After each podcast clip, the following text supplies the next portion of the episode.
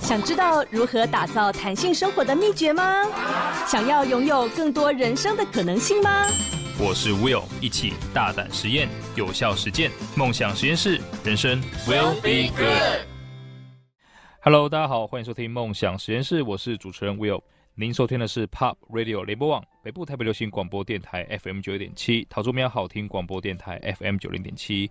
温馨的提醒一下，下载 Pop Radio 的官方 App 收听节目，还可以跟主持人与嘉宾进行互动哦。哇，身为三个小孩的爸爸呢，其实我对小孩的教育真的是煞费苦心呐、啊。然后加上台湾最近的教育越来越多元化了，所以也是看到了很多不一样的教育方法。那有点好像百思不得其解啊，不得其门而入的感觉。所以呢，今天就非常开心的邀请到一位上次在宜兰啊、呃、做演讲的时候呢，认识到一位前辈、嗯，那现在也算是我的老师了哈。没有没有，非常开心。那邀请到现场来跟大家分享呃更多可能关于教育大家可以知道的事情。我们欢迎一心书院的创办人廖修义廖老师，廖老师你好。你好，Will 你好，大家好。哇，太棒了！就今天可以请到廖老师来，真的是很荣幸。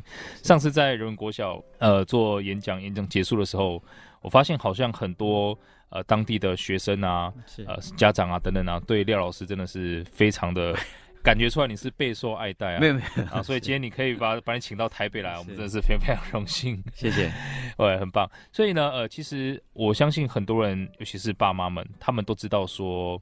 呃，现在除了体制内的教育之外，有所谓的体制外教育。嗯、是。那慢慢的，好像实验小学、实验学校也已经可以变成是公办民营的形式了。是。那再来，可能很多家长还有把小孩要送到，比如说幼儿园里面。是。呃，有什么蒙特梭利啊？是。有华德福啊等等的。嗯。所以可以请廖老师在一开始先跟大家说明一下，嗯、就是这些可能体制外的实验小学、嗯、蒙特梭利、华德福，他们的差异大概是什么吗？是。现在呃。当然，现在实验教育非常多种。那小学、呃幼稚园来讲，过去我们都知道，呃，比较有我们叫品牌或者是比较有架构的，可能就是蒙特梭利或者是华德福。嗯，那华德福大概在二十年前在宜兰开始算是有这么第一所。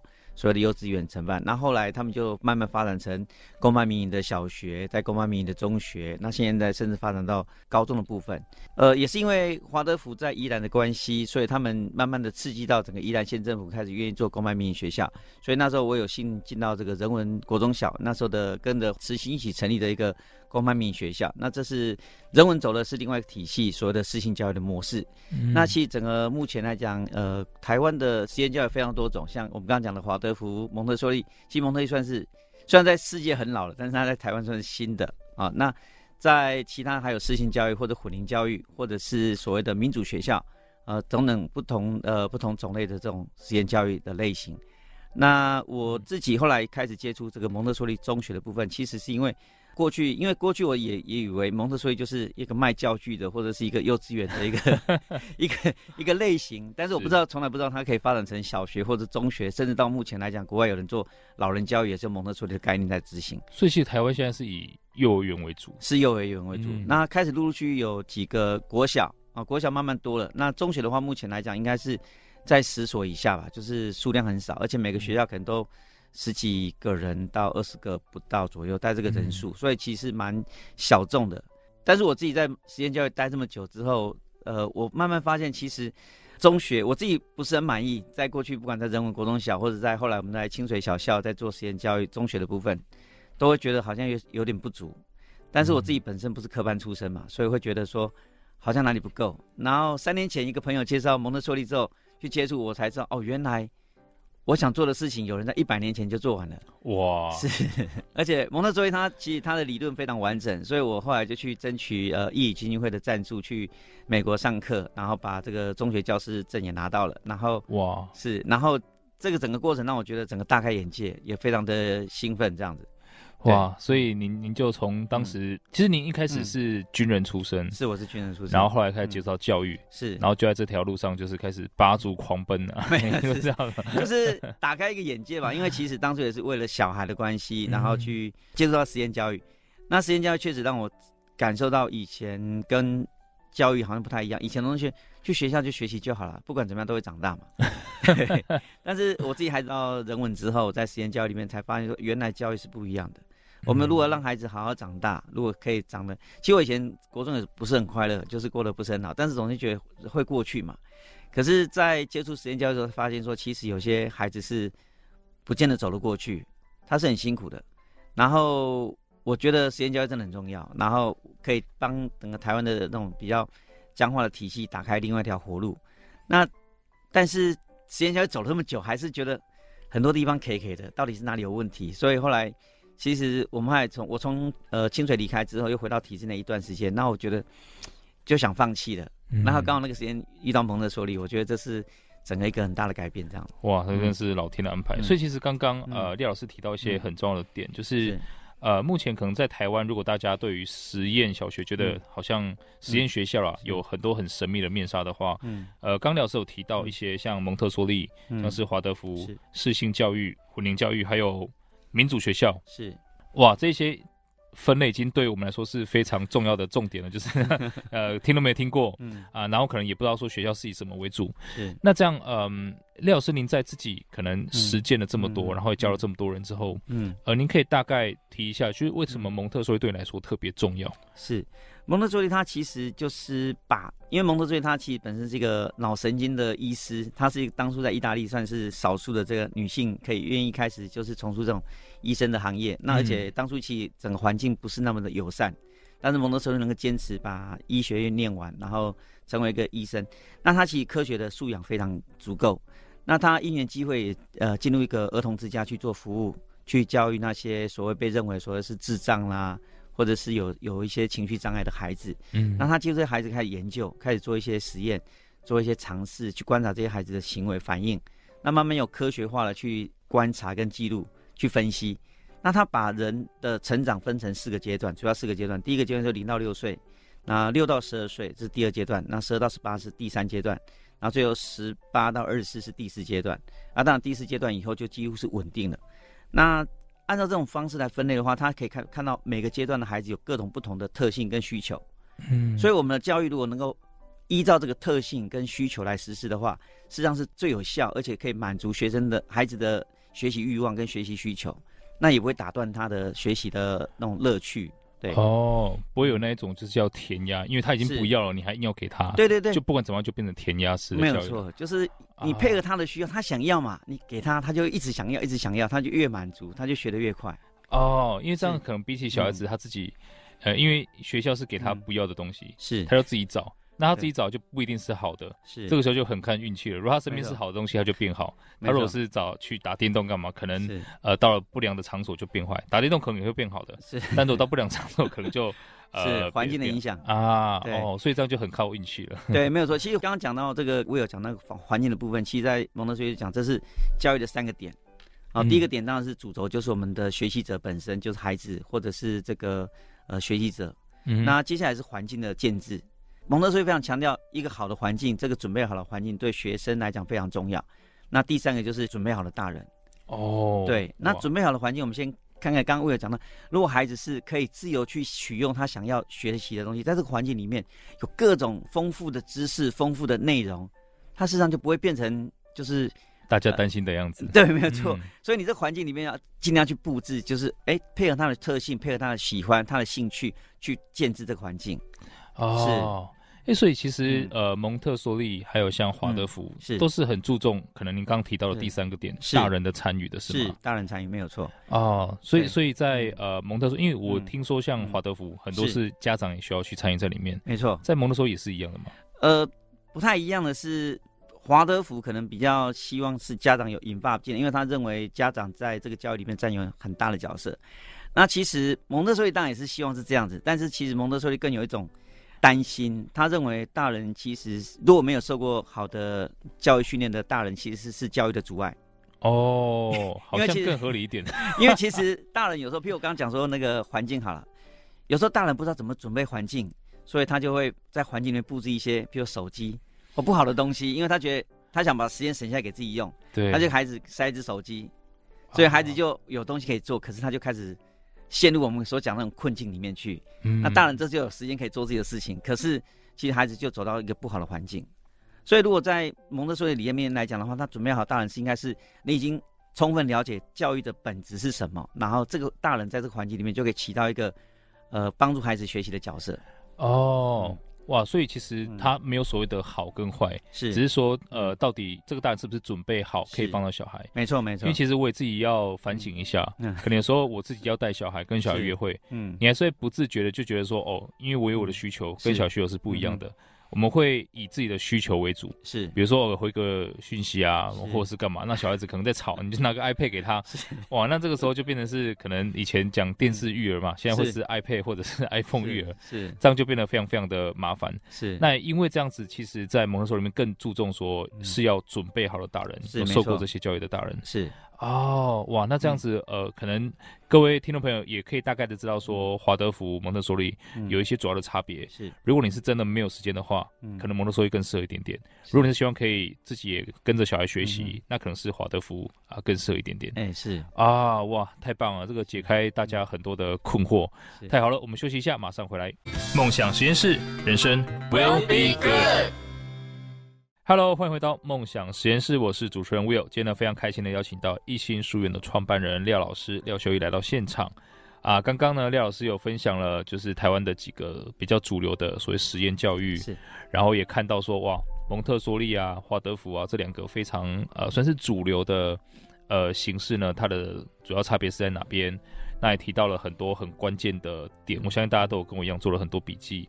呃，零到六岁，六到十二岁，十二到十八岁，十八到二十四岁，还有可能是学习的铁三角：学习者、环境还有大人。是，那大人你要确保自己是不是准备好，是，你才可以说呃是选择去华德福还是蒙特梭利。嗯哼。所以其实呃廖老师，我想请教一下，因为您刚也提到，像蒙特梭利它是一百年前就开始了，是。华德福在台湾其实也算是行之有年。是。那在这样的环境之下，嗯、呃，您去美国受完训之后回来，嗯。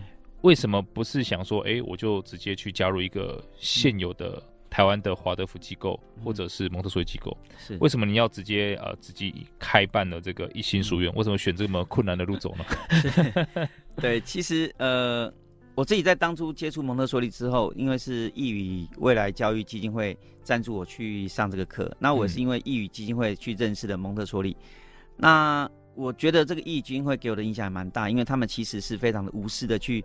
想要去改变这个整个台湾的教育环境，嗯，那我自己在宜兰待那么久之后，发现宜兰其实虽然是我们讲说是呃实验教育的发起线，因为所谓呃台湾整个两所公办民营学校是从宜兰开始的，那我觉得这部分就是我想说应该在宜兰继续努力的地方，因为宜兰一所蒙特梭利的小学、中学都没有，嗯，对，那我心里就想说，那这部分我既然学会了，或者我知道这件事情很重要，那我希望更多人知道。蒙特梭利的教育内容，所以我想说，就选择在宜兰继续做。对，那当然，其实我们知道，受完这个训，你拿到这个证照，其实是要去哪里，应该都还蛮容易的。嗯、那甚至我们现在很多国外的同学在招老师啊，他希望我们能够过去帮他们做一些服务。但是我觉得在宜兰更需要我们这样子的机会，因为如果没有人来做的话，那宜兰不知道哪一年才会有蒙特梭利的概念进来。哇，所以你也算是放弃了很多可能传统觉得，哎、欸，其实你可以拿到很多高收入的机会，然后不仅是呃放弃之外，你还决定要为宜兰做一点事情，然后为宜兰的孩子做一些事情。所以其实你要创办这个学校，也是要真的要自己投入自己的资源啊、钱啊，还有很多时间进去的。主要是时间嘛，就是其实是其实应该是这样讲，在宜兰我们在成立一个实验学校，目前最大。困难是场地嘛，然后当然是学校这边有一些合作。嗯、那因为我们现在呃实验教育的关系，我们申请学校，然后也是跟目前这个壮围国中有一些合作的模式来进行。那另外一个就是你刚刚讲到这个预算的部分，就是我们其实确实招生上初期比较困难嘛，因为大家都没有认没有听过蒙特梭利啊，嗯，然后大家对一个新的学校也会比较陌生，然后所以在早期在开办的时候，我们那时候本来想说第一期也许可以招个五个人。好，那勉强可以稍微呃比较好一点。的，结果我们最后第一期只有三个人，然后所以开始草草创是比较辛苦一点，所以呃那我的孩子还好，他们都大了，所以我不需要对他们准备太多的这个责任吧，他们可以去负担他们自己的责任，嗯、所以我我觉得在初期我们就是稍微辛苦一点经营，然后老师们也觉得可以，就是呃在当下我们在做这个事情的时候，他们也蛮认同这样的想法，所以。如果说薪资上万一有点不顺利的时候，他们也愿意先借贷一点回来，就是比如给给一些钱，然后再借个八千回来这样子。哇，真的是非常伟大的一群教育家。嗯、哇，所以所以在这个、嗯、呃、嗯、一般的这种蒙特梭利机构啊，它有一个比较合适的呃人数吗？是。一般来讲，我看到的是，我那么时候在受训的时候，我们老师有提过，就是，呃，中学老师一般是应该可以带到十二到十五个学生都没有问题的。哦，一比十二。对，一比十二左右，一比十二到十五都没有问题。那我在台南观课的时候，他们台南有一个学校，他们在小学部，我看到大概是一比二十五左右。哦。现在有一个是主教，有一个是助理老师啊，那大概是一比二十五左右。所以他是两个等于五十个吗？还是？哎。有一个是有一个老师，有点像行政助理，都是在里面帮忙一些杂事。那主要的带领都是那个主教老师在协助。所以这样的话是二十五个学员。对，他是二十五个学生。啊，OK，对，了解。所以呃，中学跟小学的合理的比例大概是长这个样子了。对，那我现在目标在一心书院，我希望能够中学有三十六个学生，大概分成三个班。哦，OK，OK，那就非常合理的，一比十二，一比十二左右这样子。哦，那这样子在目前您提到，因为在蒙特梭利台湾真的比较少有到国小、中学的，是。那中学他们的上课形式会是什么样子的？是我们现在像以一心为例子啊，我们现在早上会有个成圈，就是大家聚在一起聊聊天，然后会有个主轴，我每天都会讨论的项目，像早上我特别去成圈嘛，然后我们讨论的题目是，呃，最你印令你印象最深刻的两到三件事情这样子。哦，对，那之前有讨论过，像什么是孤独，那或者是什么是勇气，然后或者是你你的猜是什么，就是你喜欢的对象是长什么样子的，啊，就是对，那其实透过这些交流，学生可以彼此更认识。那因为在中学的教育里面，强调是人跟人的社会，就孩子是准备要进入社会，他必须先理解社会怎么运作的，所以他必须跟同学好好相处。那好好相处这件事情的第一个重点就是，你必须跟同学取得一个信任感。所以，如果是你是戴着面纱的，我跟你看不清楚你是怎么样的一个人，其实我跟你亲近是很困难的。哇，对，所以我们必须透过成全的活动，让他孩子先打开，卸下心防，卸下心防，建立信任。对，建立信任。哦，哇，哎，所以，所以我我另另外再岔开一下，是六到十二岁，您刚提到就是一个嗯群体的需求。六到十二岁是群体的需求，但是其实它比较呃开始有群性的部分，但是其实它跟中学的意思都不太一样。哦，OK OK，六到十二岁的小学阶段的的群性，对小学阶段的群性，它比较是老师准备好这个环境。哦，OK OK，对，了解。那中学的阶段有点是学生用他们的能力去创造出这个环境。哦，了解。所以要在中学的时候开始慢慢的放更多手，是，然后受更多权，对他们去建立自己的条件，建立自己的规矩啊，他们可以去想说，我该在环境有什么样的需求或者什么样的一个限制，他们去想出来。了解。好，那这样子，我在早上可能成圈结束之后，接下来会成圈结束之后，我们会有一些像是我们所谓的比较正常的课程。那但是其实在国外来讲，他们的蒙特梭利中学比较没有所谓的学科，他们基本上都是所谓的呃我们叫做同等式的课程。那但是在台湾，毕竟我们还是有些不能一下就跳那么快，所以我们还是有些学科的部分，像国文、英文、数学。嗯，那我们的自然或是社会走走的比较是专题类的东西，我们叫做 humanity 跟 occupation。哦，oh. 这两个主题对，然后接下来是我们的微经济课程，然后我们每个学期会有两个主题课程，就是像上学期的话就是登山跟校际交流，那下学期的话是流浪跟另外一个校际交流。流浪，流浪，对，我们现在这学期就准备在做流浪的事情。怎么 怎怎么流浪？怎么流浪？是流浪，我们会让孩子去选择说，哎，那你想用什么方式流浪啊？比如你是走路，oh. 啊，你是走路在家搭便车。或者是你想要去骑脚踏车，啊，用各种方式，或会用大众运输系统方式的流浪，那你的钱就少少，比我们现在五天，因为薪资有点呃物价上涨，所以我们现在是五天四夜是一千两百块钱。哦，对，那你必须一千两百块解决你所有的食衣住行。哇哦，是，哎、欸，这个是对小孩是一个很好的历练呢。是，那因为钱很少，所以其实我们要历练的项目是他们去求助。嗯，他必须去问社会上的人，去跟大家接触，去求助帮忙。那这部分是我觉得是很重要的一个项目。哎、欸，那这样子，嗯、呃，家长会有什么担心的地方吗？比如说他要去找陌生人什么的。基本上家长会担心啊，但是我们因为老师在陪嘛，我们不会说就把孩子放生了。嗯，那所以我们基本上老师是跟着孩子在走。那我们是一个团队行为.不是说把孩子。啊，因为是流浪，所以随便你，我们在远远的、很远、很远的地方看，或者是一个电话遥控，没有。我们老师是跟在附近，然后他们如果去问陌生人的时候，基本上我们是看得见的，不会说让他们落单这样子。嗯、哇，嗯，所以蒙特梭利的老师真的是很辛苦啊。对，其实老师其实是就是不断的观察孩子。我们刚刚讲准备好了，老师其实有一个重点是，大人是必须不断的看着孩子在做什么。哇。对，那那看着孩子呢，是要知道说孩子的兴趣、孩子的专注、孩子的心里面的状态。那老师要随时介入去关心，嗯、那介入去协助。譬如你看到他喜欢什么东西，譬如我们现在讲流浪，可能有些孩子我就喜欢骑脚踏车，那可能要设计，你就要环境就要有布置一些脚踏车的元素在里面哦，让他哎可以更更加深他的喜欢嘛。是是是，嗯，哇，我觉得那这样其实、嗯、呃，真的绝大多数人的成长过程是没有。被受过这种关注的，是那即便是可能爸妈 是应该是理所当然是全世界最爱自己小孩的人，嗯、也都没有这样的机会去好好观察自己小孩爱什么。嗯，那这样其实小孩是很可惜的，他可能一直在做自己不喜欢的事情。是，那爸妈可能也有所误会，就觉得啊，我觉得这个好，你你就 去做那事情。对，不小心我们会落入自己，因为大人还是以自己为主嘛。嗯，对。哇，这个我突然觉得好像。蛮有必要让小孩们啊、呃，就是至少去接触一下这样的教育方式。是，哇，我感谢廖老师刚刚的分享。所以呃，我们刚刚有提到很多很重要的点。呃，在小孩子可能在中学这个时期，很重要的事情是建立群体的概念，是，然后是自己创造的环境，是，然后也是这个过程当中有那种可以建立信任的这个环节。是，那如果你是家长的话，我相信在小孩中学的时候，可能要更多的。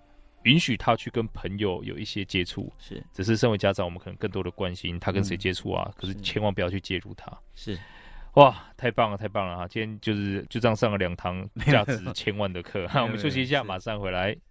梦想实验室，人生 will be good。Hello，欢迎来到梦想实验室，我是主持人 Will，今天呢非常开心邀请到一心书院的创办人廖修一廖老师。是。哇，这个刚刚廖老师的分享内容真的是我我相信很多人跟我一样获益非常良多，而且很很系统化，并且是从理论到实践上面也都分享到了。那所以呃，一般在一心书院里面的孩子们，他们都是几点到学校，然后几点放学呢？我们目前的运作是八点开始成圈，然后到下午四点半放学。那四点之后基本上就是孩子的回馈时间。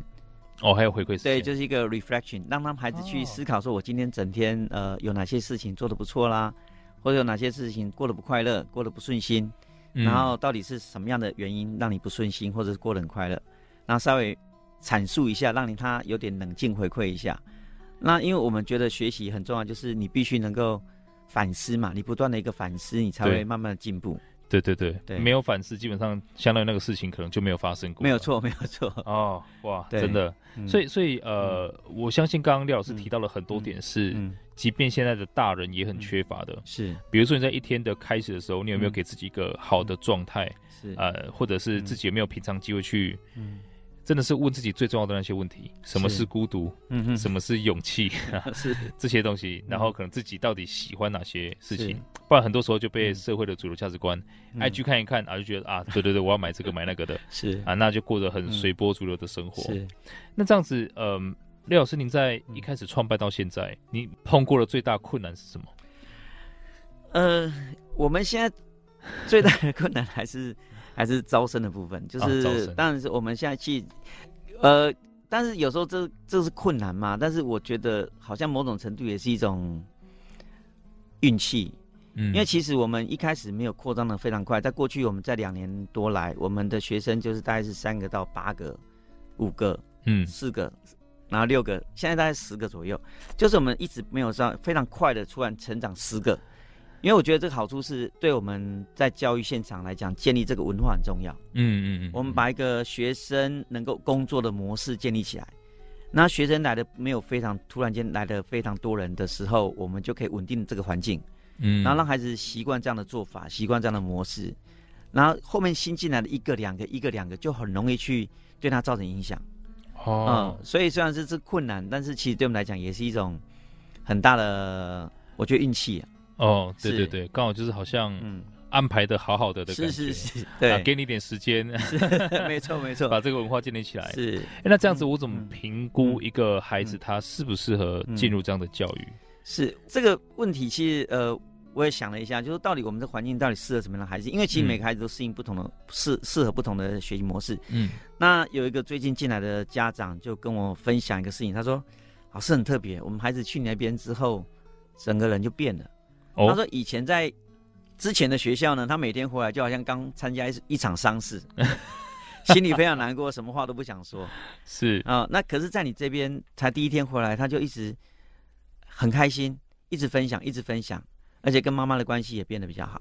哇，对，那我觉得家长不妨可以从这个角度，如果你要去一个实验教育去就读的话，让孩子去体验看看，然后看看他在学校之后，他回来跟你分享了哪些事情，然后你去感受他的喜悦或感受他的心情。其实我的孩子在一年级小一的时候进到学校去的时候，他在进国小一年级的时候，其实他非常期望。他每天都在讲说啊，我小学要要准备读小学，他都很开心在在旁边。幼儿园的时候，对，哎，幼儿园要进入小学嘛，对。然后可能他进入小学大概两个月之后回来，你问他任何事情，他都说不知道。哦。你要说哎，今天认识谁？不知道。你今天跟谁讲话？不知道。啊，我就心里想着，这个学校一定哪里有问题，或者是因为孩子你知道吗？每天接触他不会突然变这样子。对对，所以其实家长可以从这个简单的去观察你跟孩子的互动，去理解说这个环境到底适不适合这个孩子的发展。哇，所以当孩子喜欢一个环境，他是会很愿意去分享的。是啊，当然分享内容也很重要。如果他分享分享都是游戏的话，你可能也是 要小心。是是 是。哎、欸，那这样其实我我相信另外一个大家很关注的议题就是，嗯呃，所谓家长让小孩子去接触这些教育体系的成本的问题。是。所以在学费方面呢、啊，呃，像蒙特梭利，他是会真的特别高昂的嘛？特别高昂。呃，我听到的也是特别高昂。对。嗯。其实蒙特梭利女士本身在当初创办这个教育系统的时候，她说：“我们蒙特梭利是一个人人负担得起的学校。”哦，对。我们现在在台湾，但是我不知道，因为可能是老师的成本比较高吧。因为老师在训练培训的过程当中，确实他受训的费用也蛮高的。是。那因为整个训练的系统训练的过程是非常的 detail 的，养成的。对，养成的过程是很辛苦的，所以老师的成本是很高的。嗯、那相较于目前来讲，我觉得当然是可能。但另外一个角度是去思考，就是我们的人事培养成本可能跟国外一样贵，嗯，啊，跟美国一样贵，嗯。那所以美国的学费呢，可能是他分摊下来之后，可能他的学费是在这个成本。对。那台湾呢，因为人事成本，因为训练费用一样贵，可是我们的收入比较低嘛。对，而且另外是我们的一般其他的教育是。是太便宜的的哦，是这也是另外一个问题，那就导致于说可能一般合理的学费让它看起来很高，是是。可是我记得呃，廖老师你有跟我分享过，如果先不要以家长们要付的钱来看，而是以每一个学生他的教育成本来看，是。对我其实，在宜兰刚好有这个例子，就是之前我们有个学校差点被废校，那那时候记者去访问现场，为什么要废这个学校？那现场说。因为这学校已经负担太高了，我们每个学生平均一年大概负担十四多万的一个公帑，对，那也是一学期才七万多。所以 OK，所以等于就是基本上，虽然说我们现在读公立学校，是。呃，每一个学生家长付很少钱，是。可是其实可能政府花在每一个学生上面的，是是要到十四万。对，一年大概十四万。一年十四万。对。哇。所以这其实也是我现在的目标，就是我希望把我的一心书院的学费也是控制在十四万，一年大概十四万左右。嗯。然后这样的话，就是我觉得任何以后未来有机会，任何一个公立学校如果他想转型，我去接手，我都绝对可以办下来。哦，因为这样等于是家长几乎不用付钱，而且政府政府也是完全对他就是原来的预算而已，他并没有增加任何预算。哇，对，那目前来讲，因为我透过一些呃资讯系统，希望降低老师的行政负担，所以其实。我觉得目前是做得到的。嗯嗯，是，所以真的可能接下来要做的事情就是如何让更多的可能有志的这些老师们，嗯啊，可以有机会跟资源去接受这些培训。是是，那慢慢把它扩大开来。是，没有错。哇，这个是一心书院的伟大的梦想。是没有错。伟大的很高。是我们其实是希望说，呃，当然我们现在做中学嘛，那我们其实也看到一些状况，就是希望说未来能够往国小端。走，因为其实国小端我们现在收到的学生，其实呃，因为没有受过蒙特梭利的培训，呃，或者是不能讲培训，就是启发吧。所以其实部分大部分的孩子进到一星之后，他其实他学习是比较被动的，嗯，他比较等候被老师安排安排。对对对，所以其实他不知道想做什么。那我们有去观察过另外的呃蒙特梭利中学，他们目前有收到带一半一半的学生，是一半是蒙特梭利小学上来的。校长跟我讲说，他的学生就差异很大。那些蒙特梭利上来学生，他是很清楚他可以做什么，而且他愿意去帮别人服务，愿意为这个整个团队付出，所以是一个不不太一样的特质。那我认为往小学部分去移动也是很重要的。那所以现在我们也是积极在想要找可以跟我们合作的呃小学老师，可以一起来做小学端这样子。哇，嗯，哎、欸，所以我觉得这是一个很棒的计划，因为，嗯，老师说，真的越小开始的话，对学生他日后的正面影响就会越大。没错，是现在的很多可能跟我差不多年纪人，算是深受传统教育所害。这不是说教育制度怎么样，不是，而是因为真的从可能教育已被发展开始，它就是要有所谓的第一名、第二名这一些。可是，正在社会上，并不是这样子运作的。是对，社会真的是一个群体，你你要。把事业做得很大，我不能说什么都是我自己来，没错，我可能要借用很多其他人的这个长才啊等等的，嗯，对。但是我们的教育制度并没有支持这样的体系，是那导 导致啊，对，就是 传统就，因为这样 可能比较容易看到你要的人吧。就是假设我们有一个评比之后，哎、欸，我我要选就很简单，哦，那第一名就过来就好了。哇，真的，对。可是事实上，我们看到孩子，事实上他有各种不同的长处。对，如果你把这个，因为我们选材或考试，这你只能看到治愈的那一块嘛。对对对对，对，就是考试成绩会很会考试的这一块。那其实我们可以看到，其实孩子是很多不同的性向、嗯、不同的智能。那你如果说可以让他自由发展的话，其实每一项他都可以做得非常好。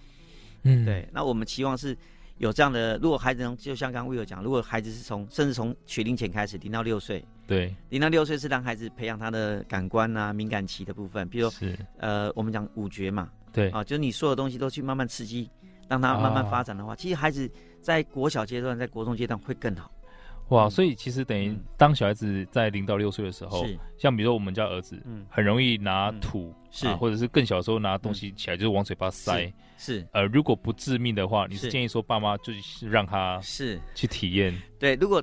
我们的说法也是这样，就如果这些事情没有危险，危险到就是他会有立即生命危险，嗯，实际上让孩子试一下是没有关系的。哦。对，哇，嗯，这个是很违反爸妈们的直觉了，是。就是那个东西就马上把它抢过来啊，请他放下啊等等的，是。好，但其实是要在、嗯、呃让他发展这个能力跟体验是更珍贵的事情，是因为其实透过选择跟后面的责任，孩子更会建立他的独立思考能力。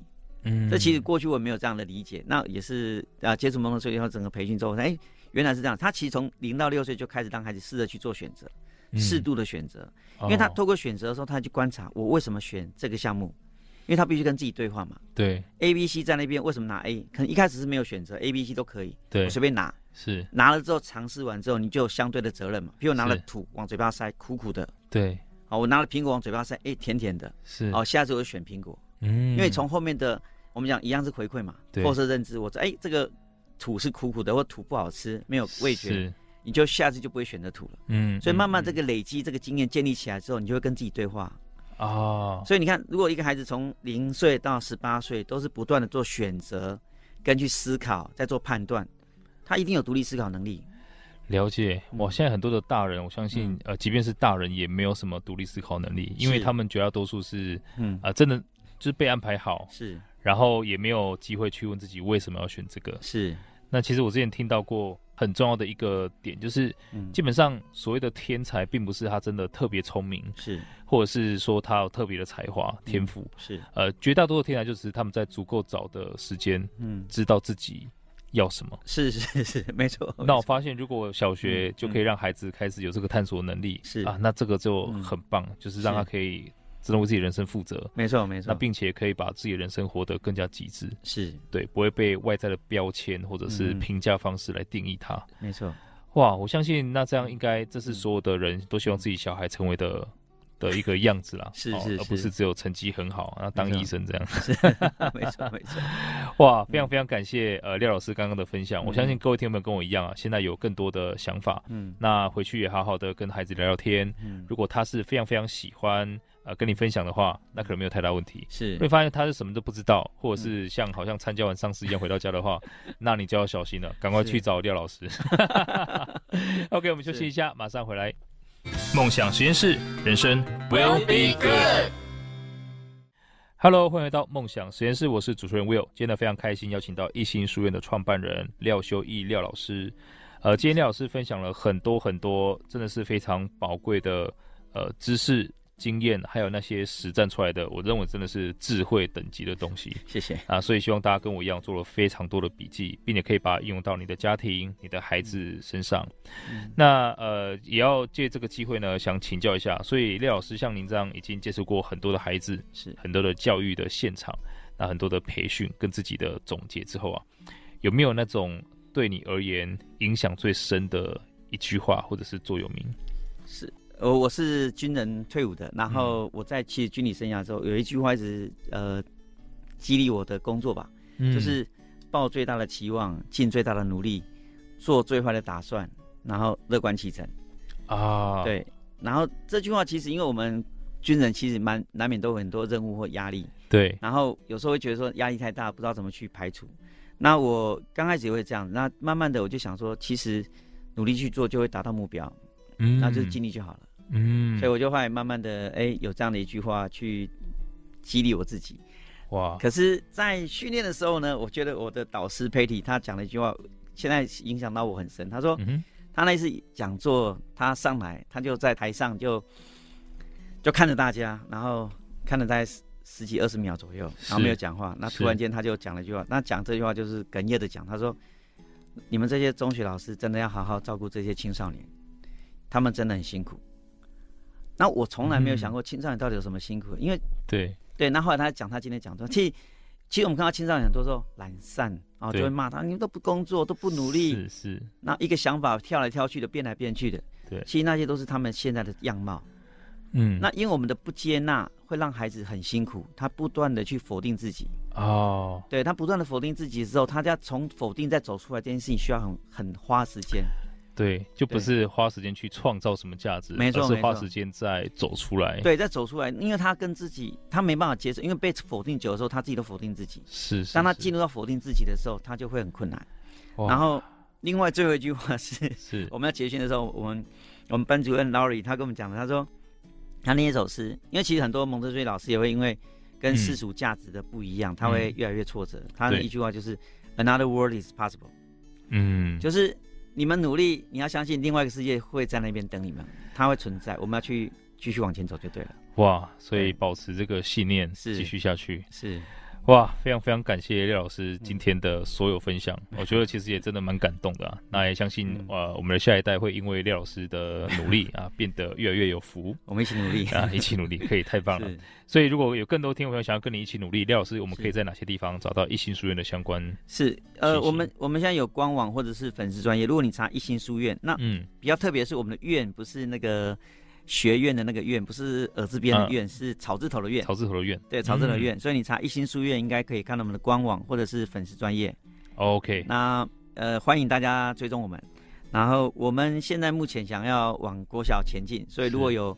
国小的蒙特梭利老师对我们有兴趣的话，也欢迎跟我们联络，那一起努力这样子。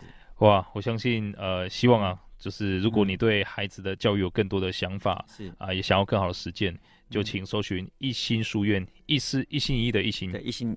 一心一意的 一心，对，一心一意没错。